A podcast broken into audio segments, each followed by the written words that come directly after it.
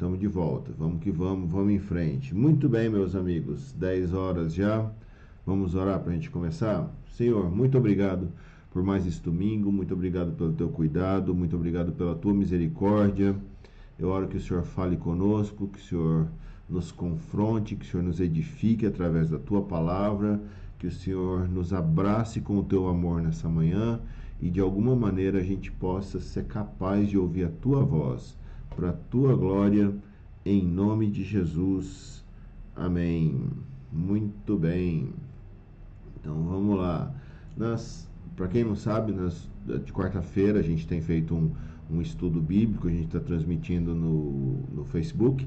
E nas últimas 15 quartas-feiras ah, nós temos estudado o Evangelho de Marcos, um capítulo a cada quarta-feira. E tem sido uma, um estudo assim, um olhar bem bem simples, uma, um, a gente basicamente lê o texto e tenta observar o que, que o texto está dizendo exatamente, ou algumas características que a gente pode encontrar no texto e como a gente pode aplicar essas afirmações, essas histórias, essas questões na nossa própria vida. Na semana passada, nós estudamos o capítulo 14 do Evangelho de Marcos e eu fiquei pensando bastante a, a respeito desse texto, desse capítulo, desde da, da quarta-feira. E basicamente o capítulo 14, se você ler lá do Evangelho de Marcos, ele conta basicamente os dois últimos dias da. Eu não tenho noção do que eu estava dizendo. Deixa eu achar aqui agora, peraí. Que, ah, tá, o capítulo 14 do Evangelho de Marcos, que basicamente ele conta os dois últimos dias de vida de Jesus até o momento que ele é preso. E eu fiquei pensando que certamente Jesus sabia que aqueles eram os seus dois últimos dias de vida, e eu fiquei tentando dialogar com o texto ali enquanto eu lia e relia esse texto uh, durante a semana, para entender o que, que era importante para Jesus nesses dois últimos dias de vida, no final da sua vida, da sua existência como homem aqui na Terra, o que, que era importante para esse cara? De que maneira que ele escolheu passar o seu tempo, os seus dois últimos dias de vida? Ah, com quem ele escolheu passar esses dois últimos dias de vida? E eu fiquei me perguntando, se eu soubesse que o meu tempo nesse mundo tivesse acabando, como que eu reagiria?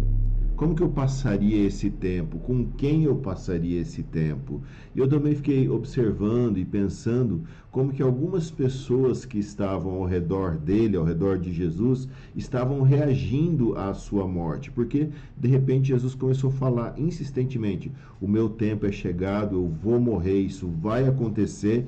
E aí, especialmente dois personagens que são citados no texto que a gente vai ler agora, que são é uma mulher, uma certa mulher e um dos seus discípulos, chamado Judas, Judas o Iscariotes. Então eu vou ler dois trechos do capítulo para vocês e depois eu quero conversar algumas coisas específicas com esse olhar, destacando a, a ação ou a, as reações tanto dessa mulher quanto de Judas e como que estava emocionalmente, como que estava Jesus nesses últimos momentos da sua vida, da sua caminhada como homem aqui na terra. Então eu vou ler Marcos no capítulo 14, a partir do versículo 1 até o 17, depois a gente vai ler um outro trechinho. Então Marcos capítulo 14, a partir do versículo 1 diz o seguinte: Faltavam apenas dois dias para a Páscoa e para a festa dos pães sem fermento.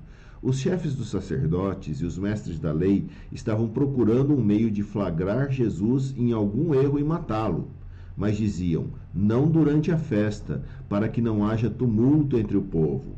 Estando Jesus em Betânia, que é do ladinho de Jerusalém ali, reclinando à mesa na casa de um homem conhecido como Simão, o leproso, aproximou-se dele certa mulher com um frasco de alabastro, contendo um perfume muito caro, feito de nardo puro. E ela quebrou o frasco e derramou o perfume sobre a cabeça de Jesus. Alguns dos presentes começaram a dizer, a dizer uns aos outros: Por que esse desperdício de perfume? Ele poderia ser vendido por trezentos denários e o dinheiro dado aos pobres, e a repreendiam severamente. Deixem-na em paz, disse Jesus. Por que a estão perturbando? Ela praticou uma boa ação para comigo. Pois os pobres vocês sempre terão consigo e poderão ajudá-los sempre que o desejarem. Mas a mim vocês nem sempre terão. Ela fez o que pôde, derramou o perfume em meu corpo antecipadamente, preparando-o para o sepultamento. Eu lhes asseguro que, onde quer que o Evangelho for anunciado, em todo o mundo também o que ela fez será contado em sua memória. Então Judas Iscariotes, um dos doze, dirigiu-se aos chefes dos sacerdotes a fim de lhes entregar Jesus. A proposta muito os alegrou e lhes prometeram dinheiro. Assim, ele procurava uma oportunidade para entregá-lo. No primeiro dia da festa dos pães sem fermento, quando se costumava sacrificar o cordeiro pascal, os discípulos de Jesus lhe perguntaram: Aonde queres que vamos e te preparemos a refeição da Páscoa? Então ele enviou dois de seus discípulos, dizendo-lhes: Entrem na cidade, um homem carregando um pote de água virá ao encontro de vocês, sigam-no e digam ao dono da casa em que ele entrar. O mestre pergunta onde é o meu salão de hóspedes, no qual poderei comer a Páscoa com os meus discípulos. Ele lhes mostrará uma ampla sala no andar superior, mobiliada e pronta. Façam ali os preparativos para nós. Os discípulos se retiraram, entraram na cidade e encontraram tudo como Jesus lhes havia dito, e prepararam a Páscoa. Ao anoitecer, Jesus chegou com os doze. E aí, se você continua lendo, Jesus ele vai celebrar a Páscoa, vai ter esse momento especial com os seus discípulos, essa, essa Páscoa que se torna para nós uma referência para a ceia do Senhor, que inclusive nós vamos ter hoje. Se você quiser se preparar, ainda dá tempo, pega aí vinho, fantaúva, uh, groselha, água, alguma coisa para tomar, para simbolizar o que a gente vai uh, celebrar hoje, e um pedacinho de pão, um pedacinho de alguma coisa para a gente simbolizar também o corpo e o sangue de Jesus. Depois, ali no mesmo capítulo ainda, a partir do versículo 32, diz o seguinte: eles terminaram a ceia e o texto continua dizendo: Então foram para um lugar chamado Getsemane, e Jesus disse aos seus discípulos: Sentem-se aqui enquanto vou orar. Levou consigo Pedro, Tiago e João, e começou a ficar aflito e angustiado, e lhes disse: A minha alma está profundamente triste, numa tristeza mortal. Fiquem aqui e vigiem. Indo um pouco mais adiante, prostrou-se e orava para que, se possível, fosse afastada dele aquela hora e dizia: Abba, Pai, tudo te é possível, afasta de mim este cálice. Contudo, não seja o que eu quero, mas sim o que tu queres. Então voltou aos seus discípulos e os encontrou dormindo. Simão disse ele a Pedro: Você está dormindo, não pôde vigiar nem por uma hora. Vigiem e orem para que não caia em tentação. O espírito está pronto, mas a carne é fraca. E mais uma vez ele se afastou e orou, repetindo as mesmas palavras. Quando voltou de novo, de novo os encontrou dormindo, porque os seus olhos estavam pesados. Eles não sabiam o que lhe dizer. Voltando pela terceira vez, ele lhes disse: Vocês ainda dormem descansem? Basta, chegou a hora. Eis que o filho do homem está sendo entregue nas mãos dos pecadores. Muito bem, só até aqui.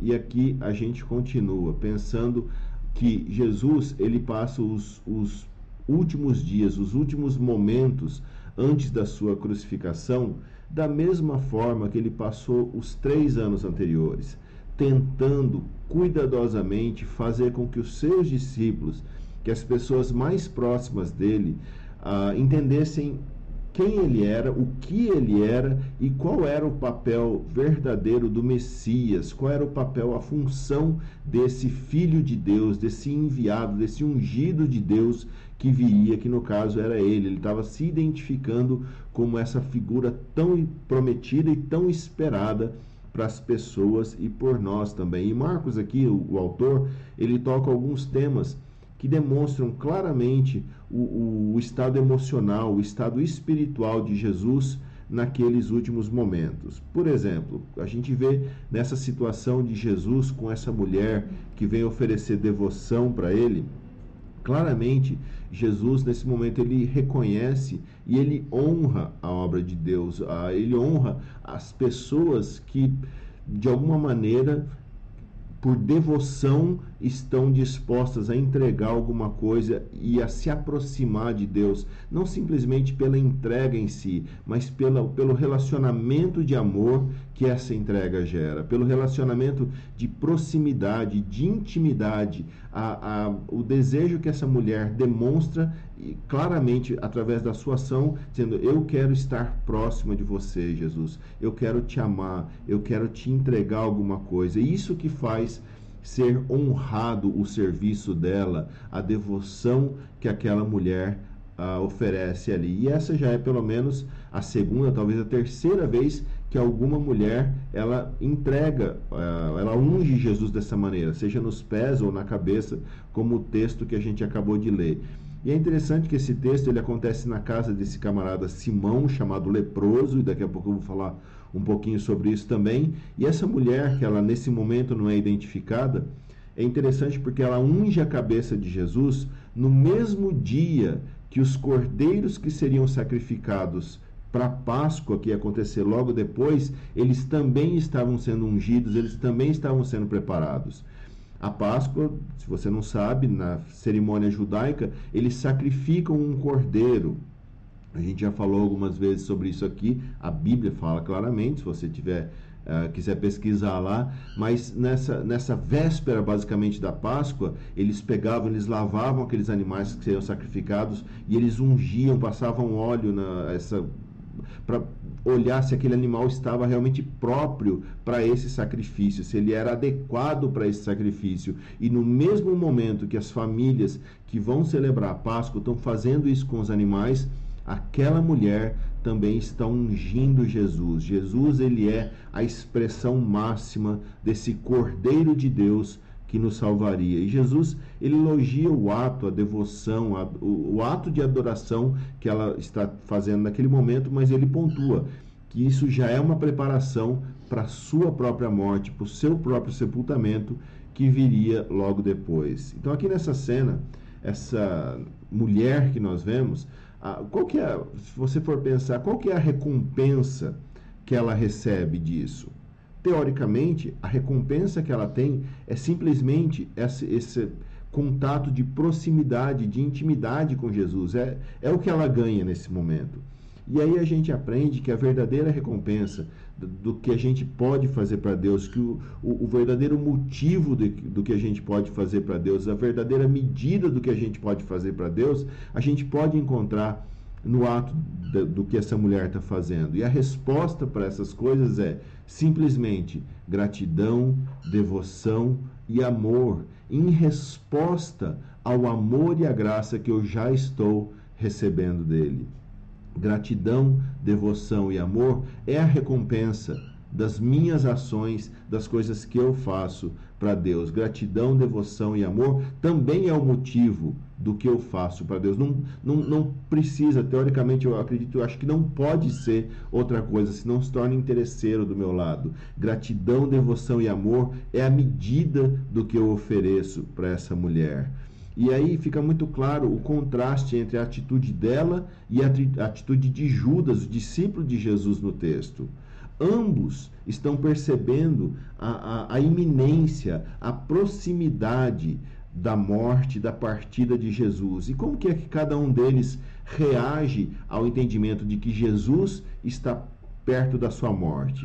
No caso a mulher, a atitude dela basicamente é: o meu Messias, o meu Salvador, ele está caminhando para a morte e eu vou derramar o que eu tenho de mais precioso sobre ele. Na verdade, eu estou me derramando sobre ele, a minha vida, a minha devoção, o meu amor, a minha gratidão. Esse foi claramente o pensamento, a atitude da mulher. A ação dela surge da sua própria afeição, da sua gratidão por Jesus. Cada gesto que ela está demonstrando ali é cheio de ternura e, uh, no, Marcos não conta isso, mas quando você lê essa mesma passagem em João, João vai nos contar que ela enxugou os pés de Jesus com o seu próprio cabelo.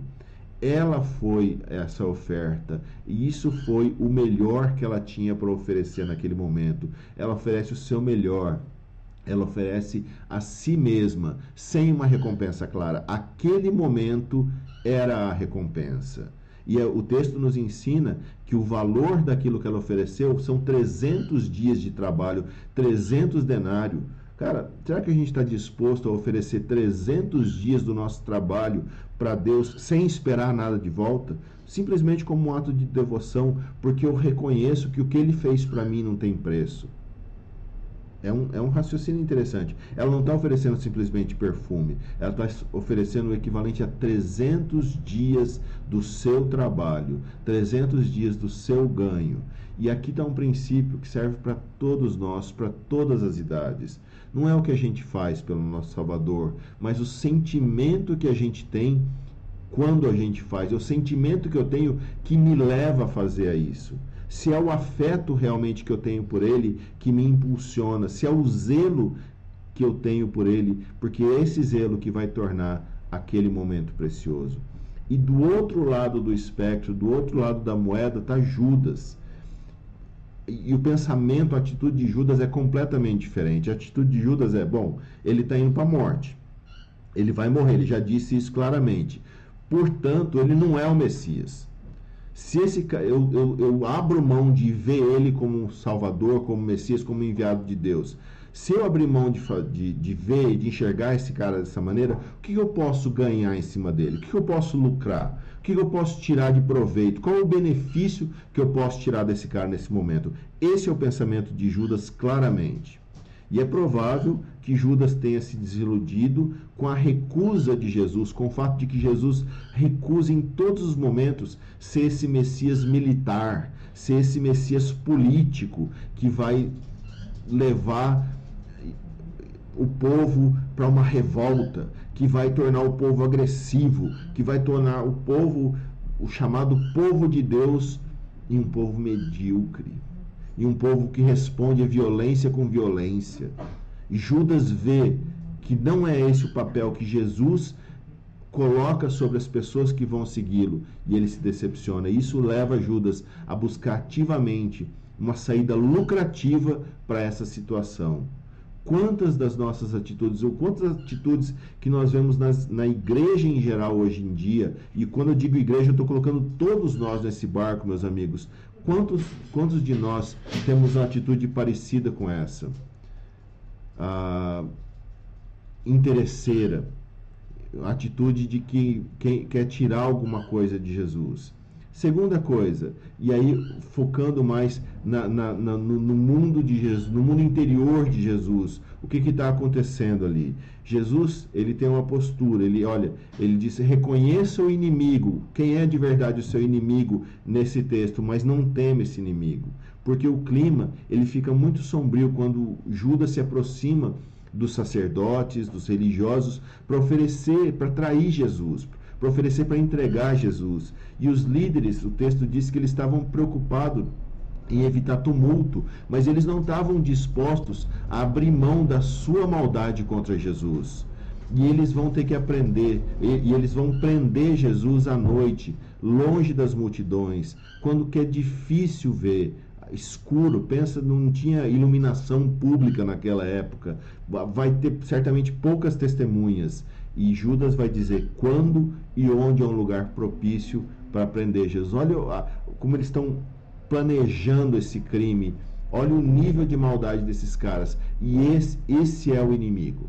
Eu humildemente quero compartilhar com vocês. Eu realmente acredito isso, que o grande inimigo do cristianismo é a própria religiosidade. O grande inimigo do cristianismo é a religião. Eu não acredito que o grande inimigo do cristianismo é o capeta, que são as pressões do mundo, que é a secularização, que é o humanismo, que é o liberalismo. O grande inimigo do cristianismo não é o pecado. O grande inimigo do cristianismo é a religião. E nessa cena, nós lemos que Jesus está na casa de um homem chamado como leproso, como impuro. Se você é religioso, esse tipo de lugar você tem que evitar. Se você é religioso e obedece à religião dessa forma dura da religião, você não entra num lugar como esse. Esse lugar não é um lugar de boa fama para você estar, mas é exatamente na casa desse impuro que acontece essa cena, que é uma das cenas mais belas de, de devoção, de adoração, uma das cenas mais lindas, mais verdadeiras que a gente tem narrada no Evangelho.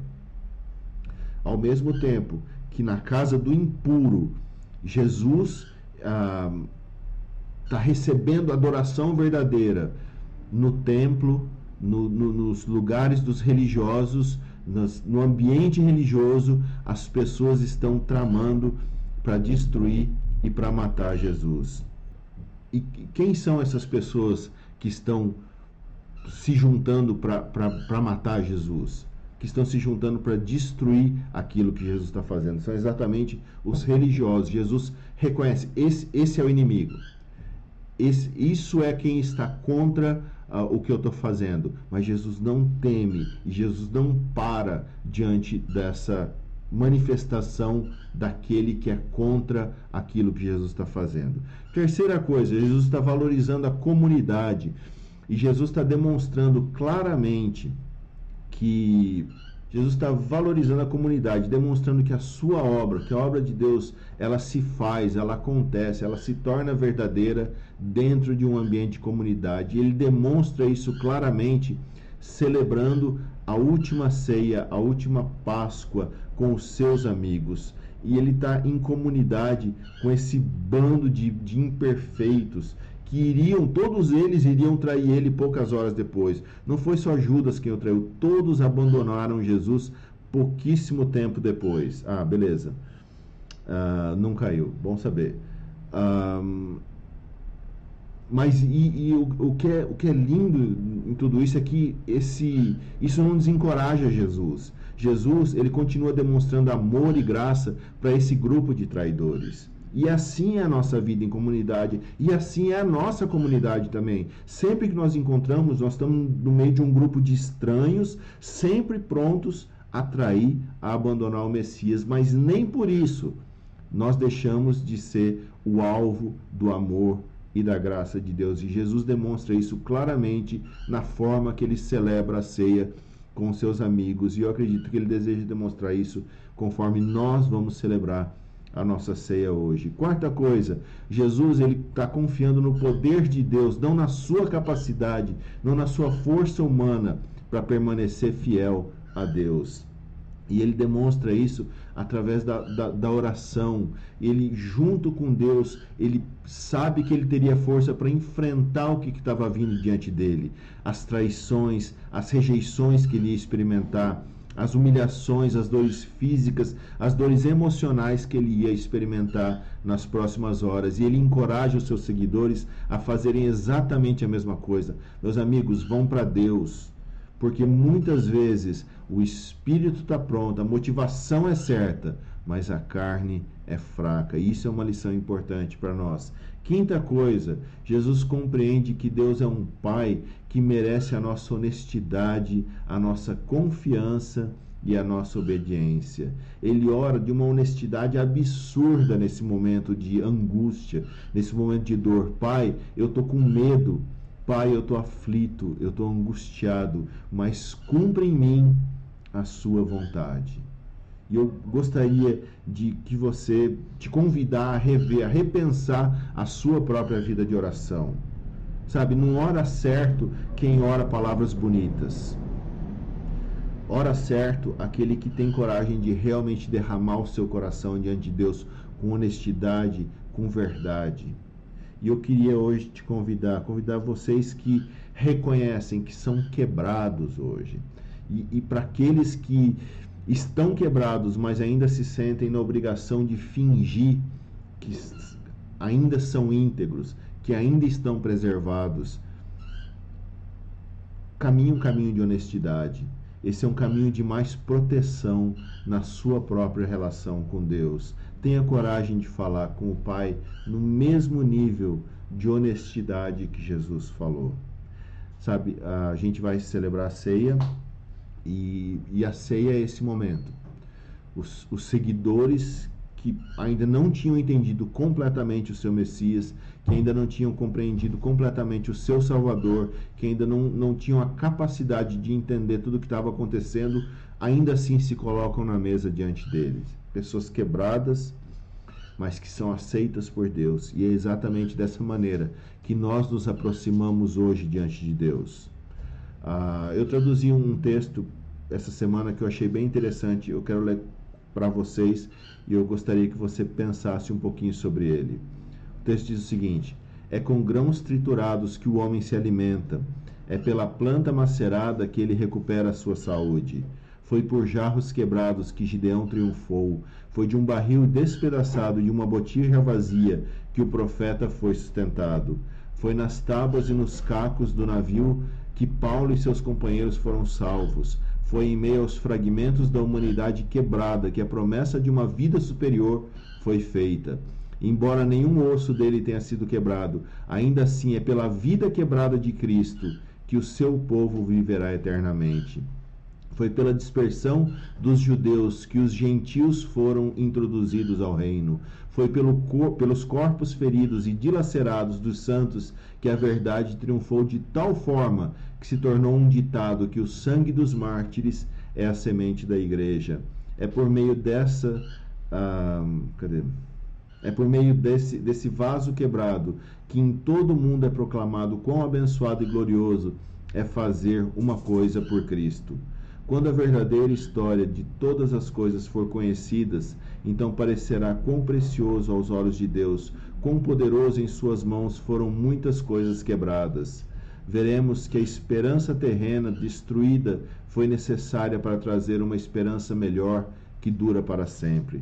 Constataremos que as constituições corporais quebradas foram necessárias em alguns casos, para obtenção daquela terra onde o corpo não estará mais cansado e dolorido. Fortunas terrestres destruídas para obtenção de uma riqueza além do alcance da ferrugem, da traça e do ladrão. Quebrada a honra terrena, por ser coroado com o diadema que não desaparece. Sim, mesmo para mesmo para o que temos que realizar aqui, muitas vezes é necessário que sejamos quebrados em desamparo pessoal antes de podermos realizar qualquer coisa, para que a excelência do poder não seja do homem, mas de Deus. É ao longo de um canal arruinado e, como deveríamos dizer, sem valor, que flui o precioso unguento. Portanto, quando qualquer um do povo de Deus está quebrado e estragado, deixe-se lembrar desse frasco despedaçado e como dele fluiu aquele unguento que ungiu Jesus para o seu sepultamento, e como ele forneceu materiais para aquela história que todo evangelho deve contar. Achei muito legal essa lembrança de que ah, ser quebrado é parte desse processo. Na verdade, é uma parte fundamental desse processo que nós precisamos encarar e precisamos viver. Então, esse é o, é o resumo da, da, do nosso papo hoje. Jesus ele estava ele tava bem nesses últimos momentos e as pessoas ao redor estavam reagindo de maneiras diferentes. Maria reagiu com devoção. Maria não, essa mulher, não sabemos se é exatamente Maria, possivelmente, mas essa mulher reage com devoção, enquanto Judas reage pensando: o que, que eu posso tirar desse momento? De que maneira eu posso ganhar nesse momento? De que maneira eu posso lucrar com essa situação? Jesus ele está valorizando aquilo que é importante, a comunidade com os imperfeitos. Ele está valorizando, uh, reconhecendo que o inimigo dele é a religião, mas ele não teme e não para diante da religião. E ele demonstra para aqueles que o seguem que a gente pode encontrar a força na nossa relação com o Pai, especialmente se essa relação for uma relação de honestidade. E é isso que eu quero convidar vocês para nesse momento hoje, uh, para nós celebrarmos juntos a ceia, que você tenha coragem de honestamente conversar com Deus, de honestamente trazer o seu coração para Ele, de honestamente repensar o seu posicionamento diante dele. Se o seu posicionamento é um posicionamento de obtenção de lucro ou é um posicionamento de amor. Ah, vamos orar? Senhor, nós nos aproximamos diante de você, reconhecendo que somos quebrados, Pai. E reconhecendo que se o Senhor estiver envolvido nessa relação de verdade, o fato de nós estarmos quebrados pode se transformar em redenção, pode se transformar em vida e pode se transformar em verdade. Eu oro, Pai, que a gente tenha coragem de, de, de sermos honestos diante de você nessa relação, honestos como estamos de verdade, honestos como sentimos de verdade, da mesma forma que o Senhor foi honesto. Eu oro em nome de Jesus que a gente tenha coragem de, de, de falar como o Senhor falou, na mesma intimidade e intensidade que o Senhor falou com Deus. Ajuda-nos nesse processo, Pai, de olhar para dentro de nós mesmos e, e, pensar honestamente o que, que a gente está encontrando ali. Nos ajuda nesse processo, Pai. Em nome de Jesus. E Deus, eu oro que o Senhor consagre esses elementos. Ah, quantas pessoas, quantas famílias estão agora juntos aqui conosco, Pai? Um grupo de estranhos, um grupo de esquisitos, um grupo de traidores em potencial. Somos nós, Pai. E ainda assim, isso não te desanima, não, não, não traz desânimo em você e o Senhor nos aceita nessa mesa. A tua mesa, a mesa mais próxima do Senhor. E nós, como esse grupo, nos apresentamos diante de você e pedimos que o Senhor nos aceite mesmo, Deus. Nós precisamos da tua aceitação, nós precisamos do teu cuidado e nós queremos o teu carinho e o teu amor. Em nome de Jesus. E esse mesmo capítulo 14 de Marcos que nós lemos, ele diz também que enquanto comiam, Jesus tomou o pão, deu graças, partiu e deu aos seus discípulos, dizendo: Tomem, isto é o meu corpo. Então eu te convido que você tome do corpo e coma nesse momento. E em seguida, Jesus toma o cálice, dá graças e oferece aos seus discípulos, e todos bebem.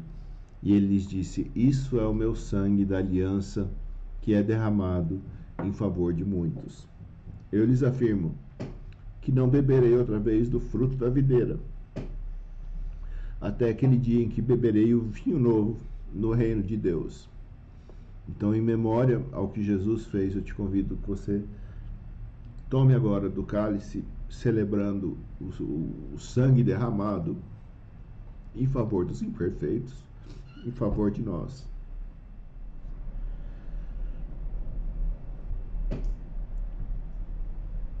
Senhor, muito obrigado. É uma honra, Pai, estar com você diante dessa mesa. É uma honra, Senhor, estar com você nesse momento de vida e de intimidade. E em nome de Jesus que a gente entenda alguns dos princípios que a gente falou hoje, eles se tornem vida e verdade para nós. Eu oro, Pai, em nome de Jesus, que durante essa semana, que a graça do nosso Senhor Jesus Cristo, que o amor de Deus e a comunhão do Espírito Santo seja com todos nós. Que Deus te abençoe, que você tenha uma ótima semana e que você fique na paz do nosso Senhor. Deus te abençoe.